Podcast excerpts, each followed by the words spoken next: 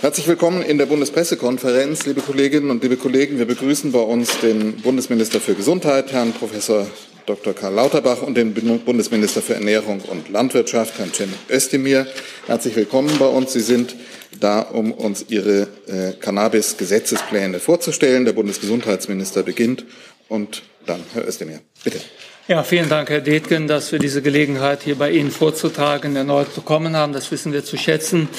Ähm, ich möchte einsteigen, indem ich vielleicht mit ein paar Hintergründen also beginne. Weshalb macht die Ampelregierung dieses Fortschrittsprojekt äh, Cannabis-Legalisierung? Äh, welches Problem wollen wir damit lösen? Und da muss man in den Vordergrund immer wieder stellen, dass unsere bisherige Cannabis-Kontrollpolitik gescheitert ist. Die Beschaffungskriminalität und die Verstöße gegen das Betäubungsmittelgesetz haben in der Vor-Corona-Zeit stetig zugenommen. Ich bringe ein Beispiel. Allein in Bayern wurden 2019 55.000 Fälle im Jahr verzeichnet. Der überwiegende Teil davon, 35.000 Fälle, Cannabis äh, bezogen. Bundesweit ist die Anzahl der erfassten Rauschgiftdelikte, Verstöße gegen das Betäubungsmittelgesetz seit 2011 jedes Jahr gestiegen. Seit 2011 jedes Jahr gestiegen. Und wir haben zum Schluss jetzt 21, haben mit 3000 361.000 Fälle gehabt. Somit also kann man sagen, äh, wir schaffen kein Problem, sondern wir versuchen ein Problem zu lösen. Und ähm, wir wissen auch, dass wir mit der alleinigen Verschärfung des Strafrechts nicht weiterkommen. Äh, das, daher begrüße ich auch noch einmal ganz ausdrücklich die Vorschläge, die also Herr äh, Mönch heute Morgen gemacht hat. Aber wie gesagt, wir gehen einen anderen Weg. Und das Ziel ist ganz klar, dass wir beim Cannabiskonsum mehr Sicherheit bieten wollen. Wir wollen vor Verunreinigungen schützen. Wir wollen davor schützen, dass es toxische Beimengungen gibt. Wir wollen davor schützen, dass über Cannabis der Einstieg in stärkere Drogen stattfindet. Wir wollen die Jugend besser schützen. Wir wollen den Schwarzmarkt bekämpfen. Wir wollen den die Drogenkriminalität zurückdrängen. Wir wollen die stetig zunehmende Toxizität der Produkte wollen wir in den Griff bekommen. Somit wir wollen kein Problem schaffen, sondern ein ungelöstes Problem wollen wir helfen zu lösen. Dafür hatten wir Eckpunkte vorgelegt. Diese Eckpunkte haben wir mit der Europäischen Kommission Ende November sehr intensiv besprochen. Das waren gute Gespräche. Das waren vertrauensvolle, gute Gespräche. Da sind wir dann aber auf der Grundlage zu äh, also dem Schluss gekommen, auf der Grundlage dieser Gespräche, dass der damalige Eckpunkteentwurf uns nicht also äh, weiterbringen würde, um unsere Ziele zu verfolgen. Wir haben daher neue Eckpunkte entwickelt, die wir heute gerne mit Ihnen besprechen wollen. Und zwar wollen wir die ursprünglichen Ziele nicht verändern. Ich bleibe dabei, mehr Sicherheit im Konsum, Konsum eher einschränken, Schwarzmarkt zurückdrängen, besserer Jugendschutz, weniger Beimengungen, weniger Drogenkriminalität. Das bleiben die Ziele der Ampelregierung in dieser Hinsicht. Aber wir haben jetzt also ein Zwei-Säulen-Modell aufgebaut, eine schnelle Säule und eine Säule, wo wir Modellvorhaben machen. In dieser schnellen Säule geht es darum, also von Verboten wegzukommen. Wir wollen eine also äh, Möglichkeit schaffen, sich legal mit also Cannabis äh, zu versorgen und diese kontrollierte also Abgabe, die soll so funktionieren, dass nicht gewinnorientierte Vereinigungen von mir aus können Sie auch von Cannabis-Clubs sprechen, also nicht gewinnorientierte Vereinigungen mit maximal 500 Mitgliedern, können dann zu Genusszwecken äh, Cannabisprodukte anbauen, für den Eigenkonsum ausschließlich. Hier werden dann die Landesbehörden die entsprechenden Mengen, Qualitäts- und Jugendschutzvorgaben kontrollieren. Äh, wir werden also dann bestimmte Vorgaben machen, was also, also als Eigenbesitz also und auch als Bezug über diese äh, Cannabis-Clubs ermöglicht wird. Der Einzelne kann also 25 Gramm äh, Cannabis dort erwerben, pro Monat 50 Gramm. Bei den unter 21-Jährigen ist die monatliche Obergrenze bei 30 Gramm. Also zu sehen, es können für den Eigenanbau sieben Samen oder fünf Stecklinge bezogen werden. Der Eigenanbau bleibt erlaubt in den Rahmenbedingungen, die Sie kennen. Drei weibliche Pflanzen pro Person so also äh, aufgebracht, dass sie also vor Kindern und Jugendlichen geschützt sind. Alles, was Kinder und Jugendliche angeht, unter 18, bleibt verboten. Daran soll sich nichts ändern. Wir verändern aber die Grundlage äh, für den Jugendschutz. Wir wollen es so machen, dass bei den unter 18-Jährigen, wenn der Konsum dort festgestellt wird, verbindlich entsprechende Programme angeboten werden, Präventionsprogramme für Minderjährige. Ich habe bei anderer Gelegenheit schon darauf hingewiesen, dass wir immer klarer in der Wissenschaft sehen, welche negativen Konsequenzen der Konsum, der Konsum gerade bei Kindern und Jugendlichen hat. Also wir sehen dann einen also auch bedeutsamen Leistungsabbau in der Schule. Es wird dann weniger studiert, es äh, fallen die Leistungen zurück, aber viel bedeutsamer sind tatsächlich auch die uns jetzt mittlerweile bekannten Veränderungen im Gehirn von Heranwachsenden, die dann spät, die man auch messen kann und die dann später zu einer stärkeren Anfälligkeit für Depressionen, Psychosen, aber auch für Angststörungen also verantwortlich sind. Somit ist der Kinder- und Jugendschutz für uns von allergrößter Bedeutung unser zentrales Ziel hier unserer zwei Säulen. Also diese erste Säule der nicht kommerzielle Eigenanbau durch diese also äh, Cannabis-Clubs also ist also die Möglichkeit hier den Schwarzmarkt zurückzudrängen, die Reinheit der Produkte zu gewährleisten, den Jugendschutz also besser zu gewährleisten. In einer zweiten Stufe, in einer zweiten Säule wollen wir dann durch regionale Modellvorhaben das Ganze erweitern und kommerzielle Lieferketten aufbauen. Diese kommerziellen Lieferketten kennen Sie ja aus den ursprünglichen Eckpunkten bereits. Und da geht es dann darum darzustellen, dass wir durch diese kommerziellen Lieferketten tatsächlich also den Anbau noch sicherer gestalten können und dass wir dort also die Regelungen dann auch von staatlicher Seite noch besser kontrollieren können. Das wollen wir auswerten in regionalen, also äh, Modellversuchen, die über fünf Jahre laufen, also Zwischenauswertungen äh, sind vorgesehen, so dass wir gute Botschaften auch durch Zwischenauswertungen vermitteln können. All das wird begleitet werden durch eine konzertierte Aktion der Bundesregierung, um zu erreichen, dass wir in Europa für diese progressive, präventionsorientierte Cannabispolitik äh, Unterstützer finden. Und diese Unterstützer sollen uns dann helfen, auch in Europa die Cannabispolitik umzustellen. Ich will das mal einfach ausdrücken ein bisschen weg von also nicht funktionierenden Verschärfungen des Strafrechts hin zu einer Präventionspolitik und einer Qualitätspolitik dahingehend, dass wir die Produkte reinhalten, dass wir den Schwarzmarkt zurückdrängen, die, die Kriminalität zurückdrängen, drängen, dass wir also das Problem tatsächlich entschärfen, indem wir mehr Kontrolle und mehr Prävention hineinbringen. Ich möchte mich bei allen Ministerien, die hier mitgearbeitet haben, es haben insgesamt fünf also, ähm, äh, Ressorts der Ampel äh, daran sehr intensiv gearbeitet, möchte ich mich ganz herzlich bedanken. Herr Buschmann ist heute leider urlaubsbedingt verhindert, sonst würde er, hat auch einen wesentlichen Beitrag geleistet, wäre er heute auch hier. Aber umso mehr freue ich mich, dass mein Kollege Cem Özdemir hier dabei ist, der auch ganz wesentliche Anteile am Projekt hat. Danke, Herr Minister.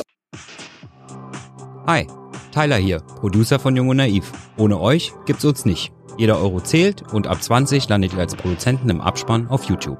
Weiter geht's. Und Herr Minister Özdemir, bitte. Ja, Dettchen, meine Damen und Herren, äh, ich sitze hier heute als Bundesminister für Ernährung und Landwirtschaft, aber ich sitze natürlich auch, wie Sie gerade eben schon gehört haben, auch als äh, Vertreter einer politischen Kraft. Wir haben das in der Koalitionsvereinbarung ja die drei Ampelparteien gemeinsam verabredet. Das setzen wir jetzt umbringendes auf den Weg. Und ich will zunächst mal ein Wort des Dankes sagen wie mein Kollege Professor Dr. Karl Lauterbach schon gesagt hat, an die beteiligten Häuser, aber ganz besonders an den Bundesgesundheitsminister und sein Haus, das das federführend erarbeitet hat. Das ist ja kein ganz einfaches Projekt, das wir hier angehen, weil es eben nicht nur eine kontroverse Debatte der Vergangenheit versucht, jetzt endlich eine Lösung zuzuführen, sondern gleichzeitig eben auch europäisches Recht betroffen ist, gleichzeitig internationales Recht betroffen ist. Und das alles unter einen Hut zu bringen, nach vorne lösungsorientiert anzugehen, das ist sicherlich eine große Sache. Was wir hier machen, ist nichts anderes, als dass wir einen großen gesellschaftlichen Konflikt endlich eine Lösung zuführen. Die Vogel-Strauß-Politik der vergangenen Jahre in der Vergangenheit lassen. Wir bringen zwei Dinge zusammen. Auf der einen Seite geben wir das Hand frei und auf der anderen Seite stärken wir den Kinder- und Jugendschutz. Beides gemeinsam gehen wir an. Das ist entscheidend. Der Konsum von Cannabis ist eine gesellschaftliche Realität. Und wenn ich mir die Jugendorganisation auch der Parteien anschaue, habe ich das Gefühl, das ist ein parteiübergreifendes Phänomen. Da wollen wir mal bitte schön nicht unehrlich sein. Äh, ich habe das Gefühl, dass das Thema, wir haben ja gerade eben die Zahlen vom Bundesgesundheitsminister gehört, weder an geografischen Grenzen Halt macht, noch an politischen Grenzen Halt macht, noch an Weltanschauungsfragen Halt macht. Das ist eine Realität und sie wegzudiskutieren, schafft sie nicht aus der Welt. Ganz im Gegenteil. Wir dürfen die äh, Augen vor der Realität nicht verschließen. Diese Politik, wie sie bislang vertrieben hat, ging zu Lasten unserer Kinder und Jugendlichen, ging zu Lasten der Gesundheit der Konsumierenden. Sie ging aber auch, und darauf lege ich Wert, zu Lasten der Strafverfolgungsbehörden. Das, politische Ziel der Kriminalisierung von Cannabis ist über die Jahrzehnte hinweg gescheitert. Das Ziel, Menschen vom Konsum von Cannabis abzubringen, wurde zu keinem Zeitpunkt erreicht. Stattdessen hat man Schwarzmarkt geschaffen und eine politische Sackgasse.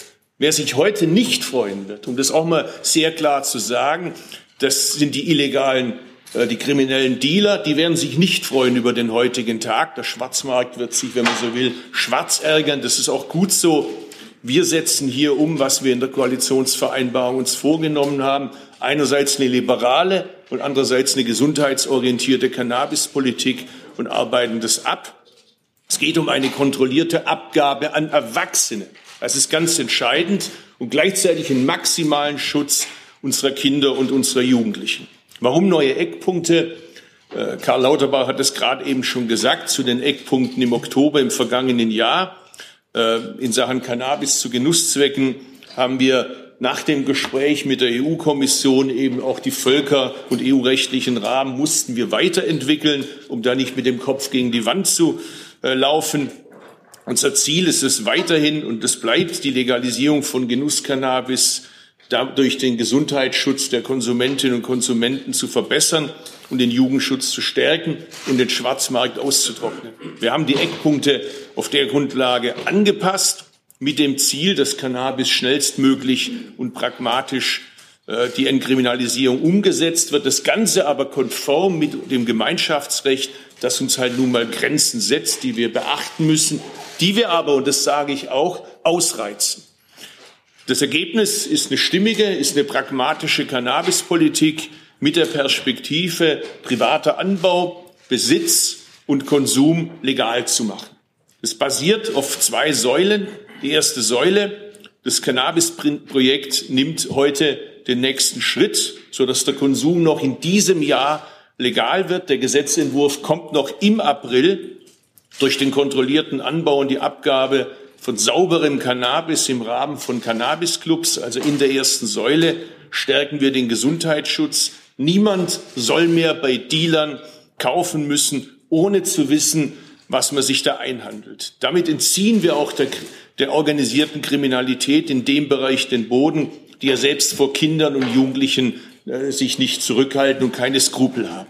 Die Clubs über die Mengen hat der Bundesgesundheitsminister schon was gesagt, das wiederhole ich nicht. Wir schaffen praxistaugliche Konsumorte an sensiblen Orten. Auch darauf lege ich Wert, wie Schulhöfen oder Kitas ist der Konsum ausgeschlossen.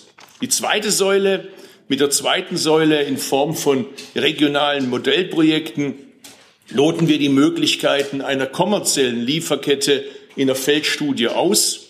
Die zweite Säule soll, wenn man so will, eine Brücke schlagen zu einer künftigen bundesweiten Regelung der Produktion, dem Vertrieb und der Abgabe von Genusscannabis in einem kontrollierten gewerblichen Maßstab. Auch da gehen wir zügig voran. Wenn im April der Gesetzentwurf kommt, soll nach der Sommerpause bereits die zweite Säule auf den Weg gebracht werden. Auch da schlagen wir ein völlig neues Kapitel der Cannabispolitik auf. Also nochmal, Konsumierende schützen, aber nicht bevormunden und die Polizei und unsere Justiz entlasten. Zum Schluss, ich bin mir sicher, der ein oder andere Wahlkämpfende, der sonst überall immer Verbote wittert, Sie ahnen, wen ich da meinen könnte, wird gerade hier nach Verboten rufen. Da wird man auch sehen, wie doppelbödig diese Politik ist. Und noch eins, es wird sicherlich auch der Angriff kommen, haben die denn nichts Wichtigeres zu tun in der Ampel? Wir haben Wichtigeres zu tun und tun das. Aber äh, uns hindert auch niemand, Multitasking zu betreiben. Wir lösen hier ein wichtiges Problem und widmen uns gleichzeitig den aktuell großen Krisen. Das kann man gemeinsam abarbeiten. Es geht nochmal um die kontrollierte Abgabe an Erwachsene, die selbst entscheiden dürfen, ob sie konsumieren wollen. Und es geht um eine Maximierung des Schutzes unserer Kinder und Jugendlichen und schließlich um eine Entlastung von Justiz und Polizei. Das ist uns wichtig und das machen wir jetzt. Danke. Dann kommen wir zu Ihren Fragen. Viele haben sich schon gemeldet. Die Liste ist lang. Fassen Sie sich kurz, fragen Sie präzise eine Nachfrage zum Thema. Herr Jung fängt an, dann sind Sie dran. Bitte. Herr Lauterbacher, ist mir der große Unterschied zu Ihrem jeden ursprünglichen äh, Vorschlag, also die Eckpunkte ist ja, dass es jetzt doch keine freien Abgabestellen gibt, also Verkauf in Fachgeschäften oder Apotheken. Können Sie nochmal uns, uns äh, erklären, was Brüssel jetzt genau damit zu tun hat? Also warum es jetzt ein Modellprojekt braucht, äh, was regional begrenzt und befristet ist? Und die zweite Frage, Herr Lauterbach, Sie meinten ja, die ursprünglichen Ziele hätten sich nicht verändert. Das äh, ist aber das ist aber so, Herr Lauterbach. Sie haben selbst gesagt, dass Sie den Schwarzmarkt wegbekommen wollen, die ganze Kriminalität wegbekommen wollen. Jetzt reden Sie nur noch davon, den Schwarzmarkt einzudämmen. Also wissen Sie selbst, dass der Schwarzmarkt durch dieses Projekt jetzt doch nicht wegkommt? Ja, vielen Dank zunächst einmal. Ähm, die ähm, Fachgeschäfte äh, sollen ja kommen, aber sie werden kommen nach dem erfolgreichen Modellprojekt. Und wir haben also in Brüssel sehr gute Gespräche geführt, vertrauliche Gespräche. Und also diese Gespräche haben also zum Ergebnis geführt, dass wir glauben, dass wir über diesen Weg tatsächlich das genau später erreichen werden. Nicht nur für Deutschland, sondern auch als also äh, Vorbild einer europäischen Cannabispolitik, dass es eben diesen also Verkauf dann geben kann in, wenn Sie so wollen, lizenzierten Fachgeschäften. Aber ohne Modellprojekte wäre das nicht darstellbar gewesen. Und ich bitte um Verständnis, dass ich aus diesen vertraulichen Gesprächen jetzt nicht also präziser berichten möchte, weil wir die Vertraulichkeit zugesagt haben. Aber Sie können sicher sein, dass das Ziel sich nicht verändert hat. Das Gleiche gilt auch für das Ziel, also den Schwarzmarkt also einzudämmen oder zu beseitigen. Es ist natürlich klar, dass das zentrale Ziel das ist, dass der Schwarzmarkt ganz verschwindet. Aber also ich glaube, dass wir realistisch sein müssen. Bisher ist der Schwarzmarkt immer größer geworden. Jetzt gehen wir hier Meilenschritte, also in Richtung einer Eindämmung oder Beseitigung. Und das Ziel ist somit das gleiche. Sie deuten ja an, dass wir davon ausgehen, dass der Schwarzmarkt nicht so schnell verschwindet durch diese Clubs, wie er verschwunden wäre durch die also ähm, lizenzierten Geschäfte. Da bin ich ehrlich gesagt nicht sicher. Und zwar deshalb, weil also diese Clubs im Aufbau sehr viel einfacher sind. Das geht ja nach dem Vereinsrecht. Von daher kann ich mir sogar vorstellen, dass der Aufbau dieser Struktur schneller geht als in der ursprünglich gedachten Variante. Aber unbenommen darüber jetzt zu spekulieren, macht keinen Sinn. Diese andere Möglichkeit, die wir zuerst vorgestellt hatten, hatten wir nicht. Ich habe aber damals auch immer gesagt, wir wissen nicht, ob wir sie bekommen. Daher prüfe ich das bei der Europäischen Kommission. Das habe ich immer gesagt. Ich habe damals nie den Fehler gemacht, also etwas anzukündigen, was ich nicht wirklich sicher weiß. Ich möchte einfach nicht einen Fehler machen, den, soweit ich mich erinnere, ein also Bundesverkehrsminister möglicherweise mal gemacht hat, dass er die Rechnung ohne den Wirt gemacht hat. Ich habe immer gesagt, also wir machen hier die Rechnung mit dem Wirt und so ist es heute auch. Dann ergänze ich noch ganz kurz. Unser Ziel ist es auch, dass wir schauen, dass wir nicht durch den Bundesrat müssen. Unser Ziel ist es auch bei der Säule 1, dass wir nicht notifizieren müssen in Brüssel. Wir wollen ja, dass sich was ändert. Wir wollen nicht ankündigen, angekündigt wurde jetzt genug in den letzten Jahren, sondern es soll sich ja substanziell zeitnah was ändern. Darum haben wir das so formuliert und wird der Gesetzentwurf so sein. Aber mit dem zweiten Teil, mit dem Modellversuch, da machen wir genau das, dass wir eben schauen, äh, wie sieht das aus mit Verkauf, wie sieht das aus mit Anbau in Deutschland. Da sind uns halt nun mal enge Grenzen gesetzt, was die rechtliche Frage angeht. Aber, und da greife ich Ihren Punkt auf, deshalb wollen wir ja parallel dazu in Brüssel politisch aktiv werden als Bundesrepublik Deutschland mit Staaten, die das ähnlich sehen, die einen ähnlichen Blick haben auf die bisherige Cannabispolitik in Brüssel dass wir dort versuchen, Mehrheiten zu organisieren für eine andere Politik. Was den Schwarzmarkt angeht, will ich Ihnen gar nicht grundsätzlich widersprechen.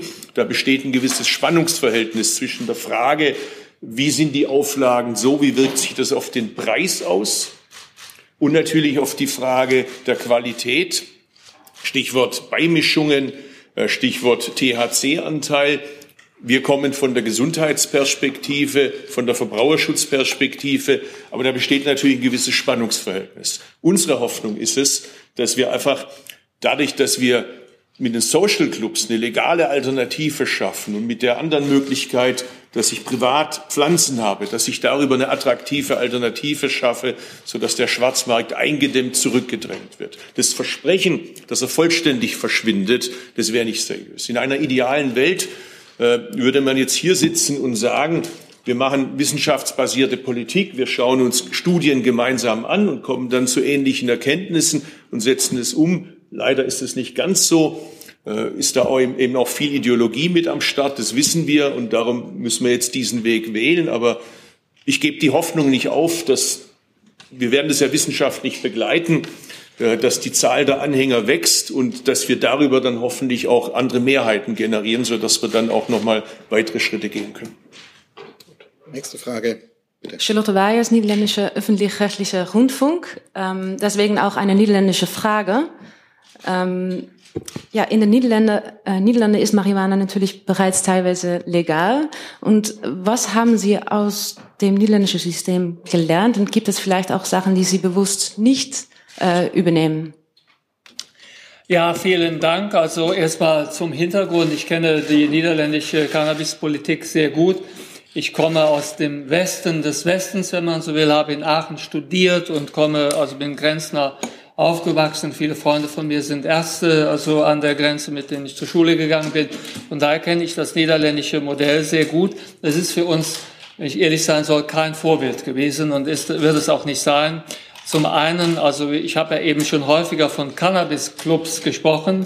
Da wird Cannabis also nicht kommerziell also produziert für die Vereinsmitglieder, aber der Konsum wird dort also nicht schwerpunktmäßig stattfinden, sondern also es ist tatsächlich dann also nicht eine neue, es sollen keine Konsumräume geschaffen werden die würde ich sehr also problematisch bewerten wollen. Ich möchte mir hier nicht zutrauen, die niederländische Cannabispolitik in der Gänze zu bewerten. Aber mein Eindruck ist der, das ist sicherlich etwas, was wir nicht wollen. Wir wollen auch den Bezug halt qualitativ verbessern. Und äh, Bundesminister Özdemir hat es eben sehr eloquent ausgedrückt. Er hat es auf den Punkt gebracht. Wir wollen also eben Verunreinigungen vermeiden, Beimengungen, toxische Dosierungen, der Versuch, dass also, ich sag mal, mehr Abhängigkeit geschaffen wird. Das wollen wir alles also äh, durch diese also äh, durch diesen legalen Anbau in den also nicht kommerziellen Vereinigungen schaffen. Wollen den Schwarzmarkt wegdrängen. In den Niederlanden ist genau umgekehrt. Dort wird sozial konsumiert, aber über den Schwarzmarkt quasi importiert. Und daher wird dort aus meiner Sicht etwas gemacht, was die Nachteile kombiniert. Ich habe einen üblen Schwarzmarkt und viel Kriminalität und also unsichere Produkte, aber einen gemeinsamen Konsum. Und wir wollen also quasi den Schwarzmarkt zurückdrängen, drängen, keine Beimengung, keine Toxizität, aber keinen gemeinsamen Konsum. Somit kann man fast sagen, dass man darf das nicht zu holzschnittartig bewerten. Aber wir haben uns am holländischen Modell eher daran orientiert, wie man es nicht machen sollte. Jetzt hatte ich zwei Fragen von den Kolleginnen in der Mitte. Da müssen Sie mir noch mal ein Zeichen geben. Sie hatten sich, glaube ich, gemeldet. Ja, dann die Kollegin zwei Reihen hinter Ihnen noch. Sie sind dran. Okay. Ähm, Herr Minister, Angelika Slavik von der Süddeutschen Zeitung. Äh, Herr Minister, könnten Sie sagen, äh, noch etwas genauer, die Modellregionen, wie umfangreich sollen die sein? Wie viele wird es geben? Wann werden die kommen? Und wie wollen Sie verhindern, dass ähm, Horden von äh, Cannabis-Fans in diesen Modellregionen einfallen? Ja, muss ich jetzt mal fragen, welcher Minister ist gemeint? Sie sind gemeint. Ah. Dann, ähm, ja, die, also zunächst, die, wir kommen nach der Sommerpause, kommen wir tatsächlich mit diesem Vorschlag. Und wir werden uns da sehr, sehr stark daran orientieren, dass die also äh, Aussagen wissenschaftlich gut belastbar sind. Weil, also man muss das so sehen, also das, was Brüssel uns jetzt hier aufgetragen hat, ist zum einen vielleicht etwas, was uns enttäuscht hat, auf der anderen Seite aber auch eine Gelegenheit nämlich die Gelegenheit, dass wir für ganz Europa durch eine gut gemachte Modellstudie, Minister Özdemir hat es gerade gesagt, Feldstudie, eine Grundlage für eine europäische Cannabispolitik bilden. Wir wollen das wirklich also als Gelegenheit, wir wollen quasi aus dieser, also ich sage mal, Absage an die ursprünglichen Eckpunkte eine Gelegenheit entwickeln, was können wir denn für Europa leisten. Das waren wirklich sehr gute Gespräche. Und daher werden wir die Größe der Modellregionen, äh, auch die Frage, an wen darf abgegeben werden, wie viel darf da produziert werden und so weiter und so fort, äh, das wollen wir so aufbauen, dass die Auswertung sauber ist. Das hätte zum Beispiel zur Folge, dass in einem solchen Modell, also Standort, meinetwegen einer Kommune, nicht mehr produziert werden darf und abgegeben werden darf, als tatsächlich in dieser Region auch konsumiert werden kann. Und wir werden umfängliche Schutzmaßnahmen ergreifen gegen Tourismus, äh, weil das würde die Auswertung erschweren und würde übrigens auch große Probleme mit sich bringen, was also die Kommunen angeht, die sich nicht beteiligen wollen. Von daher, ich würde Sie aber bitten, abzuwarten, bis wir das also äh, vorlegen. Ich wollte Ihnen aber schon einen Geschmack dafür also auftischen, also dass wir da wirklich mit sehr viel Präzision herangehen und dass wir das wirklich als eine Gelegenheit auch betrachten, die europäische Cannabispolitik auf der Grundlage einer äh, evidenzbasierten äh, Auswertung weiterzubringen. Wenn ich kurz ergänzen darf, Herr Dettchen, ja. Äh, wir können ja mal einen hypothetischen Fall durchspielen. Äh, der Ministerpräsident des Freistaates Bayern käme auf die Idee zu sagen, ich möchte in Franken eine solche Modellregion ausrufen und meldet sich beim Bundesgesundheitsminister und sagt, äh, wie sieht das aus?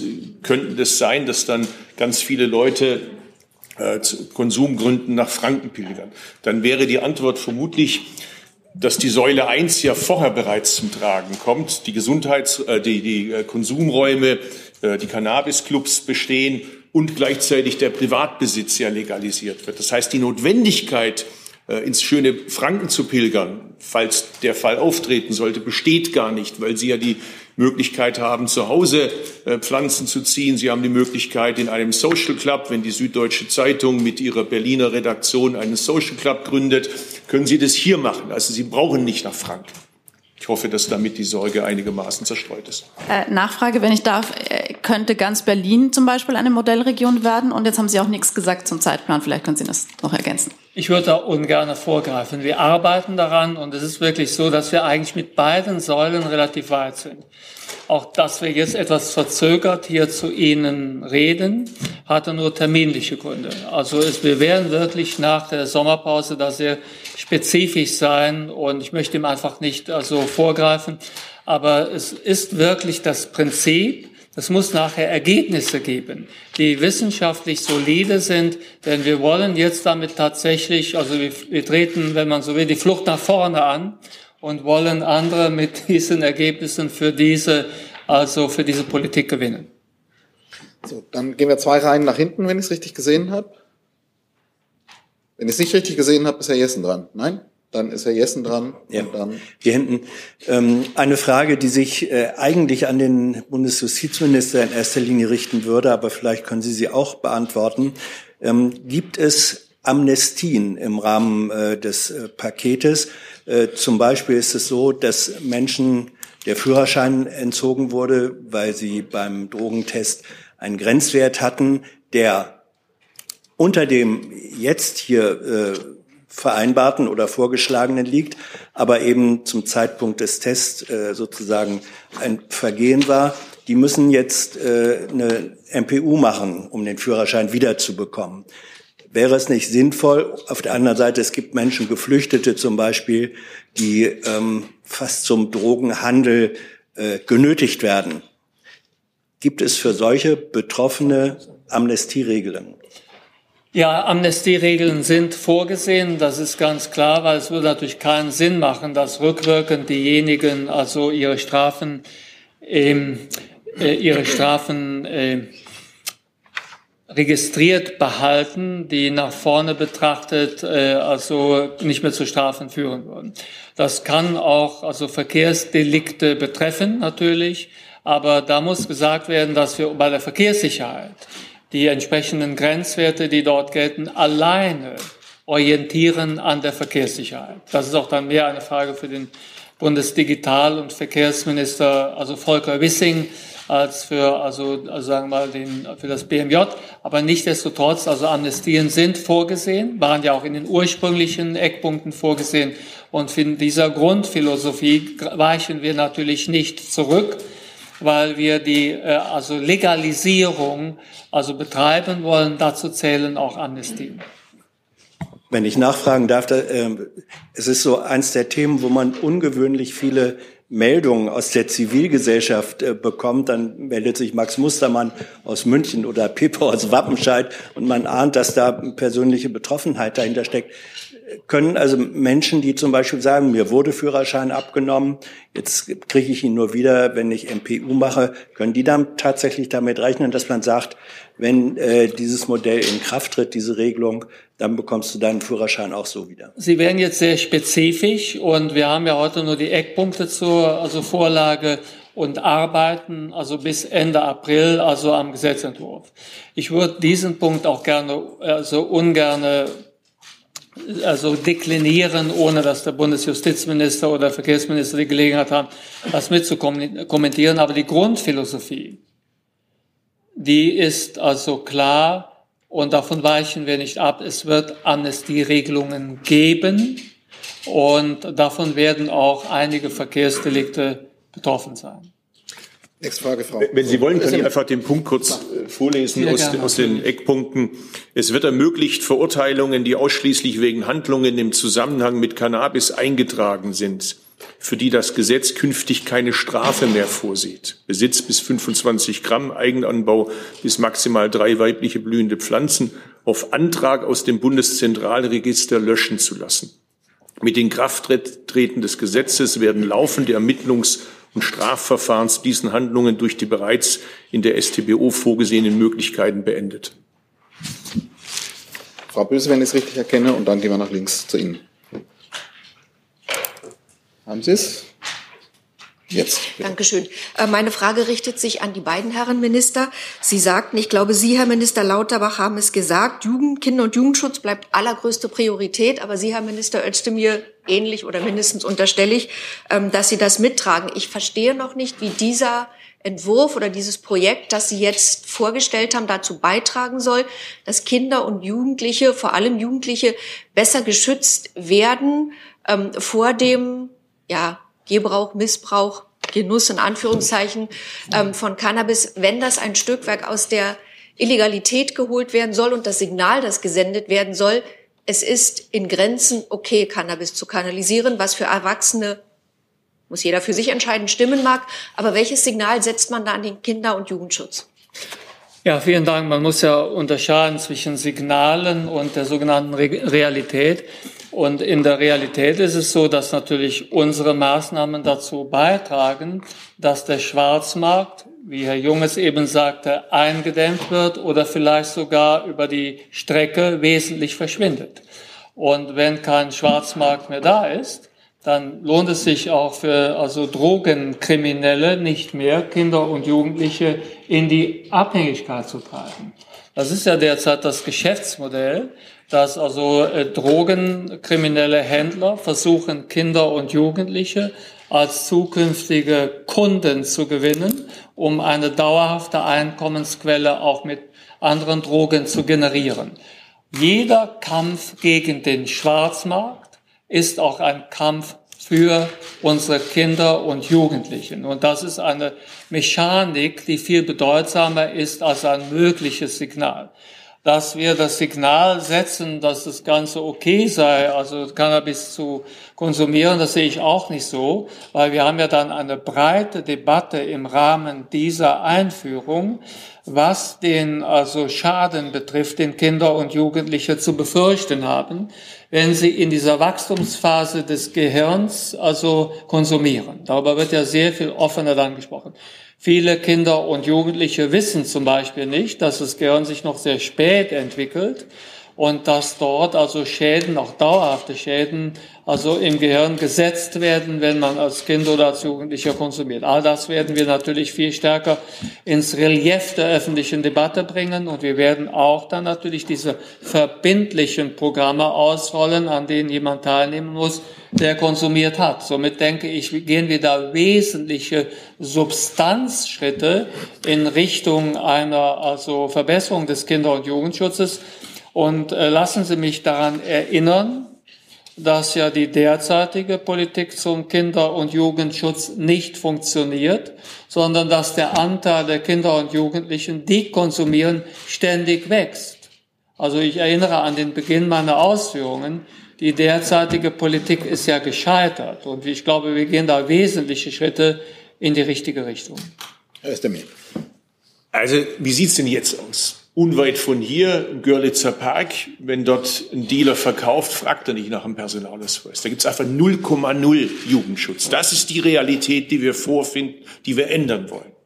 Wir wollen Zugang ausschließlich für Erwachsene, also 18 Jahre. Wer drunter ist, darf nicht Mitglied in einem Social Club werden, darf nicht privat anbauen. An die darf auch nicht verkauft werden, um das sehr klar zu sagen. Das heißt, wir verbessern den Jugendschutz zum Status quo. Und jetzt sage ich mal, wenn Sie mal im Görlitzer Park gucken, was da verkauft wird, das ist Zeug, was in höchstem Maße auch die Gesundheit gefährdet, wie der Bundesgesundheitsminister beeindruckend dargestellt hat. Da sind synthetische Cannabinoide zum Teil dabei. Da ist mit Streckmitteln gearbeitet worden. Das ist extrem gefährliches Zeug. Wir wissen, dass der THC-Anteil entsprechend äh, von den 60ern bis heute entsprechend verändert wurde. Insofern ist es auch ein Beitrag neben dem Kinder- und Jugendschutz zum Thema Verbraucherschutz und Gesundheitsschutz. Also es macht wirklich Sinn, was wir machen. Das ist ein Gebot der Vernunft, den wir folgen. Und ich lade alle ein, äh, das zu begleiten. Wir machen das ja transparent, indem wir es wissenschaftlich begleiten. Wir wollen ja auch daraus lernen. Und ich habe jetzt auch schon äh, von Kollegen und Kolleginnen aus anderen EU-Staaten gehört, weil Sie vorher Niederlande angesprochen haben, dass man auch auf uns schaut und guckt, wie läuft es, wie funktioniert es, weil man ja das Rad nicht neu erfinden muss. Wir haben ja auch uns die bestehenden europäischen Modelle ausführlich angeschaut, geguckt, wo kann man daraus lernen und wollen dazu auch beitragen, dass man eben daraus dann hoffentlich was Kluges entwickelt für die gesamte Ausrichtung der Cannabispolitik in der Europäischen Union. Bitte, Frage an Sie und dann sind Sie dran. Sebastian Hult von der TVDE. Herr Lauterbach, wie stellen Sie sich denn einen sicheren Betrieb von äh, Zuchtanlagen vor in diesen Social Clubs? Da sind dann 1500, 2000 Pflanzen mitten in der Stadt. Wie soll das praktikabel umgesetzt werden, dass die dann 24-7 sicher sind? Und werden diese Social Clubs definitiv nicht am EU-Recht scheitern oder anderweitig an einem Brüsseler Einspruch? Ja, vielen Dank. Natürlich äh, so ähm, müssen die äh, Bundesländer entsprechende also Vorkehrungen dort also beschreiben und dazu gehört natürlich die Sicherung dieser Anlagen, die Einzäunung und auch die Prüfung derjenigen, die das Ganze betreiben. Äh, und ich glaube, dass diese Probleme lösbar sind. Das sind ja keine also Riesenanbau, also Mengen dann, sondern ich bringe in Erinnerung die Menge, die abgegeben werden darf pro Person äh, pro also Monat ist auf 50 Gramm halt beschränkt.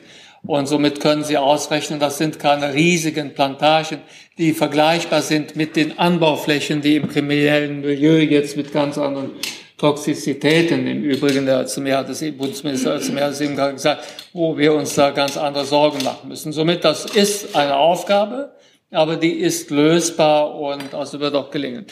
Ich will noch mal darauf hinweisen, ich spreche ganz gezielt von Cannabis Clubs. Ich spreche nicht von Social Clubs. Social Clubs haben wir also in den Niederlanden, wo gemeinsam konsumiert wird, mit einer Ware unklarer Herkunft. Das ist ja, was wir nicht wollen. Sondern wir wollen eigentlich das Gegenteil. Wir wollen also qualitätsgesicherte, sichere Ware.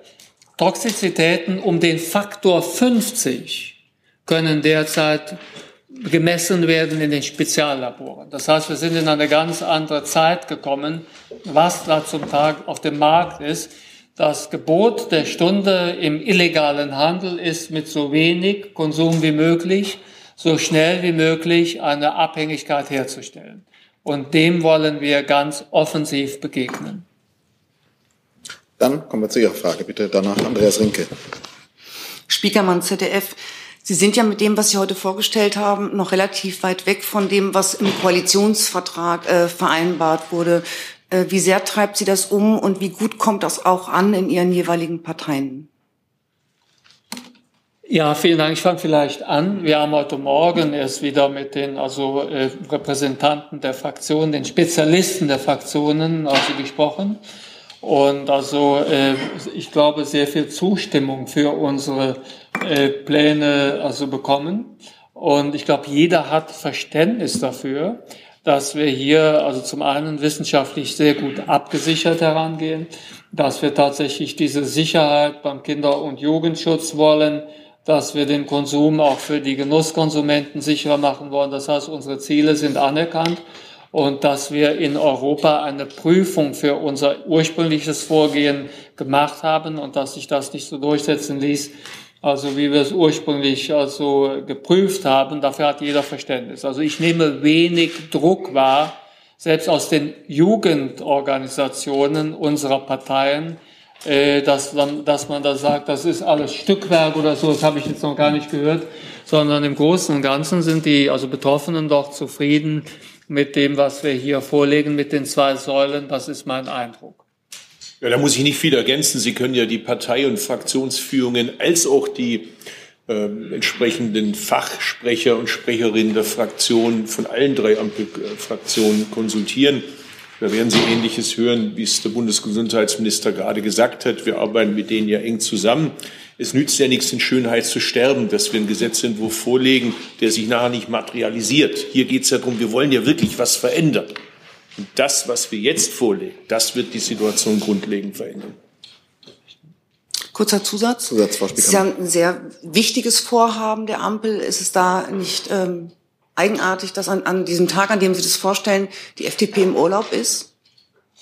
Also ich habe den Bundesjustizminister ja bereits entschuldigt. Er ist in Urlaub, aber er hat also sehr intensiv an dem, was wir hier äh, vortragen, also mitgearbeitet und ohne eine solche äh, also qualitativ hochwertige und auch also engagierte äh, Zusammenarbeit wären wir nicht, wo wir sind. Also vielleicht auch nochmal zur Erklärung. Wir haben ja mehrfach das Datum verschoben, weil es Krankheitsfälle gab. Und jetzt wollten wir einfach mal raus damit, dass, dass wir arbeiten können, weil sonst kommt der Zeitplan halt immer mehr in Verzug. Äh, der Bundesjustizminister ist nicht in der Bundesrepublik Deutschland im Urlaub, sondern etwas weiter weg in Europa.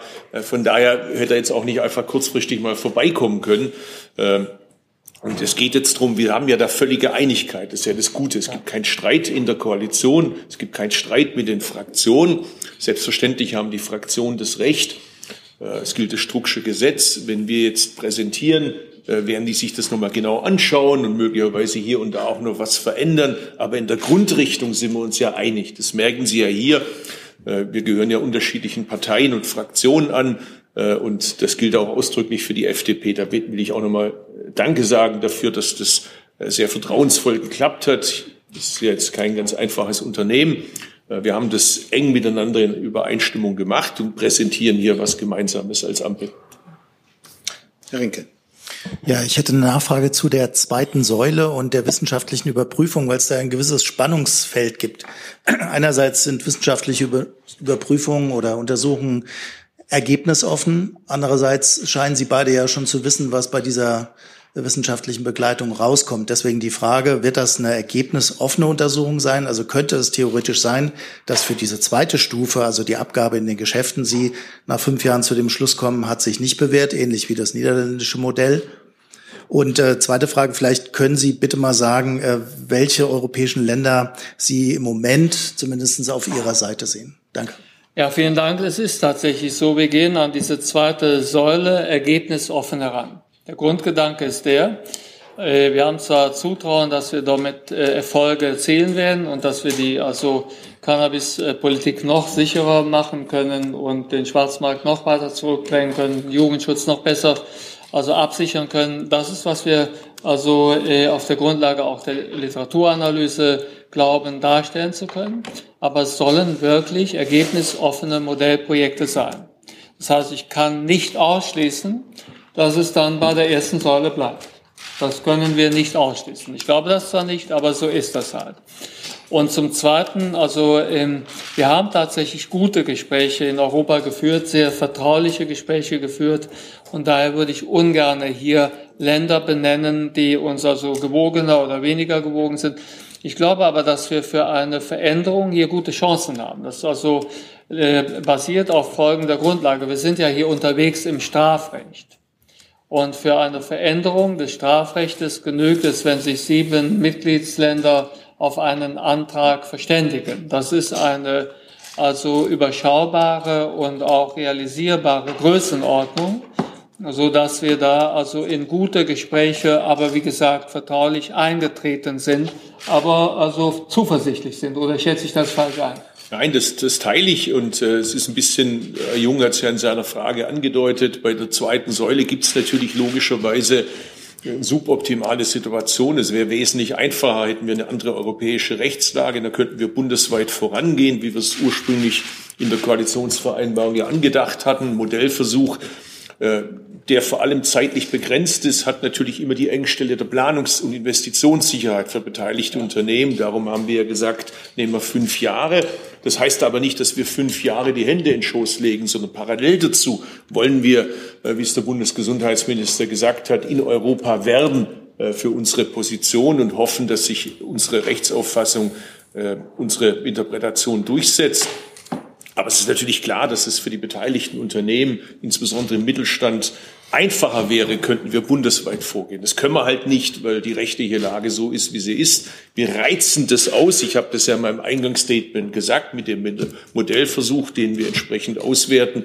Und Auswertung macht natürlich keinen Sinn, wenn das Ergebnis vorher schon feststeht, sondern es ist ergebnisoffen. Das kann auch sein, dass es eben ein Ergebnis kommt, das sagt, Modellversuch, die Region ist zu klein oder was auch immer. Das wird man dann sehen. Okay. Ihre Frage dann Uwe Jahn, ARD Hauptstadtstudio. Ich habe eine Frage an Bundesminister Lauterbach, allerdings zu einem anderen Thema und muss deswegen höflicherweise ja fragen, ob Sie die zulassen. Nee, das machen wir jetzt nicht. Wir haben so viele Fragen zum Thema. Ähm, also nochmal, die Fragerliste ist lang. Fassen Sie sich kurz. Eine Frage, eine präzise Nachfrage, wenn es nötig ist. Herr Mayer ist dran. ich muss die Mikrofone Herr Minister Lauterbach, äh, Albrecht Meyer, Tagesspiegel, nochmal zu den äh, zu der zweiten Säule und den Modellregionen bedeutet das, dass die Produktion und der Konsum sozusagen in einer ein und derselben äh, Modellregion stattfinden muss oder heißt Lieferkette, dass die Produktion auch außerhalb der Konsumregion, sage ich mal, stattfindet. Fachgeschäfte wäre meine zweite Frage. Können das Apotheken sein? Und ganz kurz noch, also ich habe es richtig verstanden, dass jetzt Brüssel, äh, dass kein Notifizierungsverfahren mehr stattfindet. Ja, okay. Also ich äh, muss darauf hinweisen, dass wir für diese zweite Säule nach der Sommerpause mit den entsprechenden Eckpunkten dann auch mit dem Gesetzentwurf kommen. Ähm, ich will aber trotzdem der Frage äh, nicht also ausweichen. In der Tat äh, ist es so, dass zum jetzigen Zeitpunkt noch nicht klar ist, ob wir es auch ermöglichen sollen, dass die Beschaffung bei entsprechender Qualitätskontrolle außerhalb der Modellregion erfolgen kann. Das ist zum jetzigen Zeitpunkt in unserer Denkwelt nicht ausgeschlossen. Aber ich muss um Verständnis bitten, dass wir da mit dem Vorschlag ist kommen nach der Sommerpause. Schließlich also ähm, die also äh, Frage ähm, wie, also stellen wir sich, wenn ich das richtig verstanden habe, war die Frage, was war die Frage mit den Fachgeschäften nochmal bitte? Können das Apotheken sein? Ach so, ob es Apotheken sein können. Also das schließen wir auch nicht aus, aber da würde ich auch darum bitten, dass wir abwarten bis nach der Sommerpause. Daran arbeiten wir derzeit sehr intensiv. Das, das hängt einfach daran, dass wir wirklich in den Vordergrund stellen werden, wie können wir das wissenschaftlich sehr sauber auswerten. Das wird im Vordergrund stehen, weil davon hängt ab, also äh, ob wir diese Gelegenheit ergreifen können, die Cannabispolitik auch in ganz Europa zu beeinflussen. Da können keine Kompromisse gemacht werden. Wir werden also alles, was wir machen, jetzt noch mehr als vorher unter dem Aspekt der evidenzbasierten Cannabispolitik aufsetzen. Dann hatte ich Frau Markmeier notiert. Ist das richtig? Ja. Markmeier, und dann gehen wir zu dem Kollegen hinter Herrn Rinke. Markmeier, evangelischer Pressedienst. Ich habe äh, noch mal eine Frage zum Verfahren. Herr Özdemir, Sie hatten gesagt, wir machen das so, dass das nicht durch den Bundesrat muss. Bezieht sich das auf dieses erste Gesetz, was jetzt im April kommen soll? Und die Frage dazu ist, äh, geht das überhaupt, wenn andererseits die Länder diese äh, Cannabis-Clubs kontrollieren sollen? Es bezieht sich auf beide Säulen. Also auf Säule 1 als auch Säule 2 dass wir schauen, dass es nicht zustimmungspflichtig ist. Genau, und äh, auch die Frage, von, die ich vorher nicht beantwortet hatte, von den Kollegen vor Ihnen, äh, Herr Mayer, wenn ich mich richtig erinnere, äh, für die erste Säule ist keine Notifizierung notwendig, für die zweite Säule wohl. Dann gehen wir zu Ihnen und dann der Kollege hinten rechts, bitte. Ähm, Peter Wilke vom Politico. In dem Papier heißt es auch, dass die Grenzwerte im Schiffs-, Luft- und Straßenverkehr überprüft werden sollen. Das bedeutet also, dass man eventuell auch unter dem Einfluss von THC, Cannabis fahren kann. Und dann wäre die Frage, warum das notwendig ist. Bisher sind die Regeln ja sehr strikt. Es wird ja überprüft, äh, also, und ob Sie sagen jetzt, das also wäre schon das Ergebnis, das wird ja die Überprüfung dann zeigen, ob es also hier zu Grenzwerten kommen würde oder ob der Grenzwert 0,0 ist. Also eine Überprüfung ist ja ergebnisoffen, wie auch unsere wissenschaftliche Herangehensweise bei der zweiten Säule. Um das auch sehr deutlich zu sagen, also wir orientieren uns da ausschließlich an den Erfordernissen der Verkehrssicherheit, nichts anderes. Ja, da gibt es gar keinen Interpretationsspielraum. Was wir aber nicht machen, ist, dass wir quasi, so wie es jetzt gerade möglich ist, äh, die Zulassung nehmen quasi als eine Ersatzstrafe. Das machen wir nicht mehr. Aber es ist völlig klar, Überschrift ist Verkehrssicherheit. Wer an der Verkehrssicherheit gehindert ist, darf nicht Auto fahren, darf kein Schiff fahren, darf nicht fliegen oder sonst irgendwas. So. Wir ändern einfach die Ungerechtigkeit, dass wir an der Stelle äh, Cannabis anders behandeln wie beispielsweise Alkohol. Es gibt da wissenschaftlich orientiert Grenzwerte. Hinten rechts der Kollege, ja, Sie, und dann gehen wir zu der Kollegin hier. Sebastian Brotkorb, Apothekenumschau. Eine Frage, und zwar in der Säule 2 steht, ähm, dass Sie auch überlegen, äh, die Edibles äh, zu legalisieren. Und wie wollen Sie verhindern, dass kleine Kinder Schokolade oder Gummibärchen mit äh, Cannabis dann konsumieren, das sich eigentlich die Eltern für sich gekauft haben? Ja, vielen Dank. Also im äh, also Entwurf steht, dass wir das prüfen. Und ich bin selbst, das ist ja bekannt, was also Edibles angeht, sehr skeptisch. Also das ist meine persönliche äh, Position auf der Grundlage der Auswertung der also Literatur. Ich kenne auch die Gegenargumente natürlich. Aber also wir haben, also damit wir es nicht missverstehen, das jetzt nicht zugestanden, sondern das befindet sich in der Prüfung. Und da gehen wir auch also heran äh, in Anbetracht der wissenschaftlichen Erkenntnisse. Es gibt zum Beispiel neue Studien dazu aus Kanada, die aus meiner Sicht bedeutsam sind, aber wie gesagt, äh, evidenzbasierte Cannabis, also äh, Kontrollpolitik und äh, so werden auch die Edibles äh, geprüft. Vielleicht, wenn ich nur einen Satz dazu sagen darf, der Bundesgesundheitsminister hat es äh, absolut zutreffend dargestellt. Es gibt da die Bedenken, was den Jugendschutz angeht, dass es in falsche Hände gerät. Auf der anderen Seite gibt es auch die Auffassung in den Koalitionsfraktionen, dass das die mildere Form des Konsums ist, weil man eben nicht raucht. Also die Diskussion wird sicherlich im weiteren Gesetzgebungsverfahren noch zu führen sein. Dann bitte Ihre Frage und dann gehen wir nach vorne zu Ihnen. Ähm, Charlotte Kurz, Deutsches Ärzteblatt. Herr Lauterbach, Sie betonen ja ähm, regelmäßig, dass Ihnen ganz wichtig ist, die Qualität von Cannabis sicherzustellen.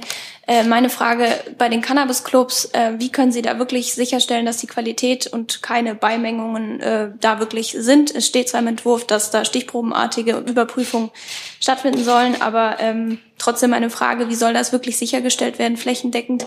Auch die Abgabemengen, 25 Gramm beziehungsweise maximal 50 Gramm, ähm, wie soll das wirklich überprüft werden? Und meine zweite Frage kurz, ähm, wer soll denn die wissenschaftliche Evalu Evaluation übernehmen? Ja, vielen Dank. Zunächst einmal, also es ist sehr viel einfacher, eine begrenzte Zahl von Cannabis-Clubs, die registriert sind und also sich auch prüfen lassen müssen, als eine Voraussetzung dafür, dass sie überhaupt anbieten können. Das überprüfe ich sehr viel leichter als also 50.000 Dealer, die also äh, ich also gar nicht überprüfen kann und die im Übrigen, wie es Bundesminister Özdemir gerade gesagt hat, sehr richtig gesagt und eloquent gefragt, die nach nichts fragen. Die fragen nicht nach dem Alter, die wissen zum Teil gar nicht, was in dem Stoff drin ist, den sie selbst verkaufen und so weiter. Somit die Lage wird deutlich besser werden. Und ich habe da Zutrauen, dass die Länder dort also äh, gute Lösungen finden. Wir haben ja Labore, die das heute schon darstellen können. Wir haben ja diese Möglichkeiten. Das ist ja auch etwas, was, daher wissen wir übrigens auch, wie schlecht die Situation ist. Es hat sich ja viel bewegt in der Möglichkeit, also die Reinheit, die Beimengungen, die Konzentrationen äh, von Cannabis und äh, Cannabinoiden also zu untersuchen. Da hat sich ja viel getan. Das werden wir nutzen, das wird stattfinden.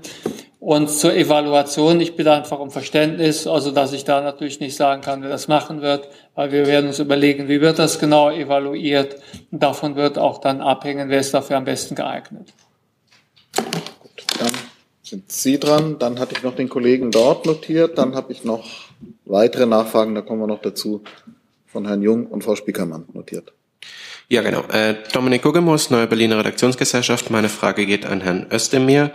Ähm, Herr Lauterbach, Sie haben jetzt äh, mehrfach gesagt, Sie sagen ganz bewusst Cannabis-Clubs und nicht Social-Clubs, weil Sie keine sozialen Konsumräume wollen. Herr Özdemir, wenn ich Sie jetzt richtig verstanden habe, haben Sie vorher gesagt, wir schaffen Konsumräume. Wo werden denn dann Konsumräume geschaffen?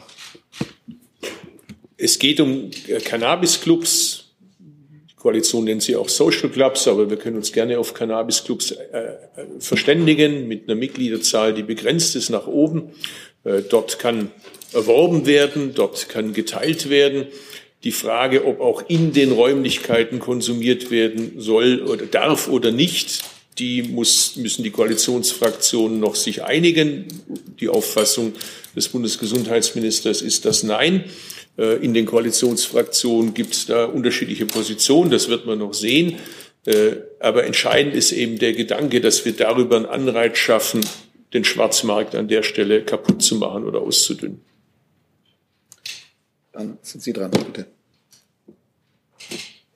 Gabriel Rinaldi von Politico. Herr Özdemir, erwarten Sie, dass die Produktion von Industriehanf in Deutschland nach dieser Ankündigung zunehmen wird und können die Landwirte im Rahmen der derzeitigen gemeinsamen Agrarpolitik genügend Unterstützung erhalten und falls nicht plant das Ministerium noch irgendwelche Maßnahmen zur Unterstützung dieses Sektors? Also die Frage von Nutzhanf bitte ich zu trennen von Genusshanf. Das ist, glaube ich, ganz entscheidend. Auch mit der Frage des Nutzhanfs hat sich diese Koalition beschäftigt und hat auch schon geliefert, äh, um das sehr klar zu sagen. Äh, wir haben da ja den äh, entsprechenden äh, Grenzwert im Nutzhanf von 0,2 auf 0,3 äh, Prozent geändert. Das ist ja auch eine wichtige Forderung gewesen. Denken Sie an die Ölmühlen beispielsweise, die da immer so mit einem Bein äh, quasi im Gefängnis waren. Das ist aber nicht Teil des angekündigten Vorhabens, über das wir hier reden, zur Legalisierung von Genusshanf. Der Bundesrat hat bereits am 31.03 gegen die Regelung keine Einwände erhoben. Der Bundestag wird sich demnächst damit befassen. Abgeschlossen werden soll das Gesetzgebungsverfahren voraussichtlich im Juli 23, was den Nutzhanf angeht. Auch da entbürokratisieren wir, vereinfachen wir. Da bin ich sehr dankbar, dass der Bundesrat äh, unserer Beschlusslage gefolgt ist. Was die Frage äh, von äh, Genusshanf angeht, verweise ich an den Gesundheitsminister. Ja, ganz genau. Also wir werden hier also uns die Frage stellen, ob der Bedarf gedeckt werden kann, also mit dem Anbau äh, in Deutschland oder ob wir beispielsweise auch unter bestimmten Qualitätssicherungsaspekten äh, Import also zulassen müssen. Wichtig ist, dass wir tatsächlich große Schritte gehen, große Schritte gehen, weil sonst kriegen wir den also Schwarzmarkt nicht eingedämmt, die Drogenkriminalität nicht beherrscht, der Jugendschutz wird nicht kommen. Somit gehen wir pragmatisch heran und ich glaube, dass wir da auch auf dem richtigen Weg sind, weil diese Kombination, dass also in den also äh, Vereinen geprüft wird, was ist die Qualität und wir verfolgen auch also wo also die also Produktion herkommt und dergleichen. Das sind sehr viele Gemeinsamkeiten, ehrlich gesagt auch mit unserem ersten Entwurf, mhm. unserem ersten Eckpunktentwurf. Ich möchte noch einmal ganz grundsätzlich sagen, dass eine ganz wichtige sagen wir, Leitlinie für das, was wir hier machen, die gewesen ist, dass wir alle Sicherheitsziele die wir in dem ersten Eckpunktepapier im Oktober äh, so entwickelt haben, im November geprüft haben, dass wir all diese Sicherheitsziele in die zwei Säulen Methodik, die wir jetzt vorschlagen, importiert haben. Das ist ganz wichtig. Und dazu zählt auch genau dieser Punkt, dass wir auch den, dass uns genau fragen, woher kommen die Produkte. Ich hatte Sie eben übersehen. Dann ist Herr Jung dran, dann Frau Spiekermann. Ähm, Sie betonen ja, also Tilman Steffen von Zeit Online, Sie betonen ja sehr stark, dass der Jugendschutz erhalten bleibt. Ne? Jetzt beziehen sich aber beide Säulen ausschließlich auf Erwachsene im Sinne von, von Volljährige. Meine Frage ist, wer schützt denn jetzt die 16- und 17-Jährigen? Die sind ja quasi dann weiterhin auf den Schwarzmarkt angewiesen, wenn man so sagen will. Es gibt ja Konsumenten in diesem Alter beziehungsweise der Schwarzmarkt wird sich auf die spezialisieren.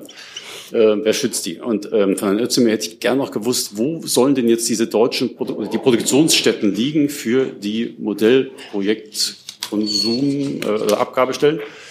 Ähm, es gibt ja bisher nur drei lizenzierte Hersteller in Deutschland für Medizinalcannabis, wenn ich richtig informiert bin. Und gerade fiel das Stichwort, wir wollen eventuell auch Import zulassen. Kann sich da die Branche Hoffnung machen, auch im Ausland produzieren zu dürfen? Ich will nochmal auf die also Mechanik auch des Jugendschutzes äh, so eingehen. Also Sie müssen immer mitdenken, dass der Jugendliche als Zielkonsument der also Drogenkriminalität nur deshalb interessant ist, weil also der äh, Schwarzmarkt davon ausgeht, hier gewinne ich einen Kunden für viele Jahre, wenn nicht sogar für die Dauer seines Lebens. Wenn aber jetzt tatsächlich der Erwachsene konsumiert über die Kanäle, die wir hier eröffnen, qualitätsgesichert, dann ist der Schwarzmarkt in der Gänze nicht mehr so attraktiv. Also dann wird auch der Druck auf die Jugendlichen, der derzeit äh, zu sehen ist, dass man versucht, Jugendliche so schnell wie möglich in Abhängigkeit zu bringen, wird nachlassen. Denn dieser Kunde ist ja dann spätestens weg, wenn er sich nachher also entweder in den also Cannabis-Clubs also versorgt oder gar also in den also lizenzierten Geschäften. Das heißt, es ist gar nicht mehr so interessant, dann einen 17-Jährigen abhängig zu machen oder zu gewinnen, wenn ich davon ausgehen muss, dass ich den als 18-Jährigen als Kunden nicht mehr habe. Und das ist eine ganz, ganz wichtige Mechanik. Ich muss das ganz simpel ausdrucken, das ist aber ein sehr, sehr wichtiger Punkt. Daher bin ich dankbar, dass Sie das nochmal aufgerufen haben. Wir wollen schlicht und ergreifend also die Jugendlichen und die Kinder besser schützen, indem wir den Schwarzmarkt für Erwachsene stark zurückdrängen. Weil der Schwarzmarkt für Erwachsene ist der Motor für die Abhängigkeit unserer Kinder und Jugendlichen. Dazu kommen die direkten Maßnahmen, die also äh, äh, Bundesminister Özdemir eben besser ausgedrückt hat, als ich das überhaupt kann eben diese Programme, die wir auflegen, um Kinder und Jugendliche, die konsumiert haben, sofort anzusprechen mit diesen Neuigkeiten. Wie gefährlich ist das eigentlich? Von daher glaube ich, sind das große Schritte. Also wie der Bundesgesundheitsminister gesagt hat, wird das nur funktionieren, wenn wir neben den Gesetzesänderungen auch den Präventionsgedanken, die Öffentlichkeitsarbeit unter Einbeziehung der Bildungseinrichtungen intensivieren. Das ist ganz, ganz entscheidend. Die Gesundheitsgefahren hat der Minister eindrücklich äh, geschildert. Äh, zur zweiten Säule, um auf Ihre Fragen anzugehen, was die kommerziellen Lieferketten angeht. Äh, wir wollen in regionalen Modellvorhaben Unternehmen die Produktion, Vertrieb und die Abgabe in Fachgeschäften von Genusscannabis in Erwachsene in lizenzierten und staatlich kontrollierten Rahmen ermöglichen. Das Modell wird wissenschaftlich begleitet und entsprechend evaluiert. Parallel dazu wollen wir, äh, wir haben es ja vorher ein paar Mal schon gesagt, eben die Weiterentwicklung des EU-Rahmens. Ob der dann sich materialisiert oder nicht, das liegt ja nicht nur in unserer Hand. So, letzte Fragen, Herr Jung und Frau Spiekermann. Ja, zwei schnelle Fragen. Kann ich davon ausgehen, dass es eine Cannabis-Steuer nicht bedarf? Also selbstverständlich ist es so, dass diese nicht kommerziellen, äh, also Cannabis-Clubs, die ja quasi zu Selbstkosten dann in den Markt bringen, nicht von der Steuer erfasst werden. Das ist ja ganz klar. Zu einer Steuerveranlagung könnte es kommen, wenn in der zweiten Säule dann tatsächlich der also kommerzielle Anbau sich realisiert. Daran arbeiten wir ja im Rahmen der regionalen Modellprojekte. Aber für die erste Säule also fallen keine Steuern an. Somit kommt auch nicht der Fiskus in den Genuss einer solchen Einnahme, wenn das Ihre Frage ist. Ja. Und die zweite Frage ganz kurz. Sie hatten von angedeutet, dass Sie die Zunahme von Psychosen erwarten. Es gab ja jetzt eine Studie aus den USA mit äh, Daten von 64 Millionen Menschen, äh, wo Staaten legalisiert haben und manche Staaten nicht. Und die, das Ergebnis ist, dass es keinen Anstieg von Psychosen gibt. Also ich erwarte keinen Anstieg von Psychosen, das habe ich nicht gesagt, sondern was ich gesagt habe, ganz im Gegenteil, ist, dass wir derzeit also, also äh, äh sehr viele Psychosen äh, aber auch diese, also was wir jetzt wissen, evidenzbasiert ist. Also ich kann hier keine langen also Referate halten über die Studienlage, aber es interessiert mich halt brennend. Das aber, also es interessiert mich halt brennend, weil es auch neue Erkenntnisse sind. Aber wir wissen halt, dass also Jugendliche, die so konsumiert haben und auch in Abhängigkeit von der Menge und so weiter, dass die bleibende höhere Risiken tragen für Depressionen, also für psychotische Erkrankungen, aber was auch ehrlich gesagt noch nicht mal so leicht erklärbar ist, aber es ist so, für Angststörungen. Und äh, das habe ich also als ein Problem beschrieben, als ich gesagt habe, weshalb machen wir denn das Ganze überhaupt? Ich gehe mit, also davon aus, dass wir da einen Rückgang haben, weil ich ja von dem Erfolg unseres Projektes ausgehe und nicht vom Misserfolg. Und das, was Sie jetzt erzählt haben oder vorgetragen haben, weist ja in diese Richtung, Herr Jung. Hey Leute, der heutige Supporter dieser Sendung ist ihr alle. Und ihr alle seid die beste Unterstützung für unabhängigen, kommerzfreien Politikjournalismus auf dem Publikumsmarkt. Und darum bin ich ein Fan davon. Also ein Fan von euch. Macht weiter so. Per PayPal oder Überweisung. Danke dafür und jetzt geht's weiter. Letzte Frage, Frau Spiekermann. Danke für die letzte Frage. Und ich traue mich jetzt doch noch mal ein anderes Thema anzusprechen. Und zwar, ich glaube, das äh, Interesse war auch äh, von Seiten des äh, Kollegen von der ARD. Und zwar dieser Vorschlag an Sie, Herr Minister Lauterbach, ähm, der Vorschlag von Herrn Gassen, eine Gebühr einzuführen für Leute, die noch zu Fuß zur Notaufnahme ähm, kommen können. Ähm, was sagen Sie zu diesem Vorschlag? Ja, wir besprechen derzeit mit der Regierungskommission Krankenhaus sehr intensiv, wie wir die Notfallversorgung in Deutschland neu strukturieren wollen, mit Leitstellen, mit interdisziplinären, also äh, Notfallstellen. Also das ist viel, das viel im Fluss, da wird viel diskutiert.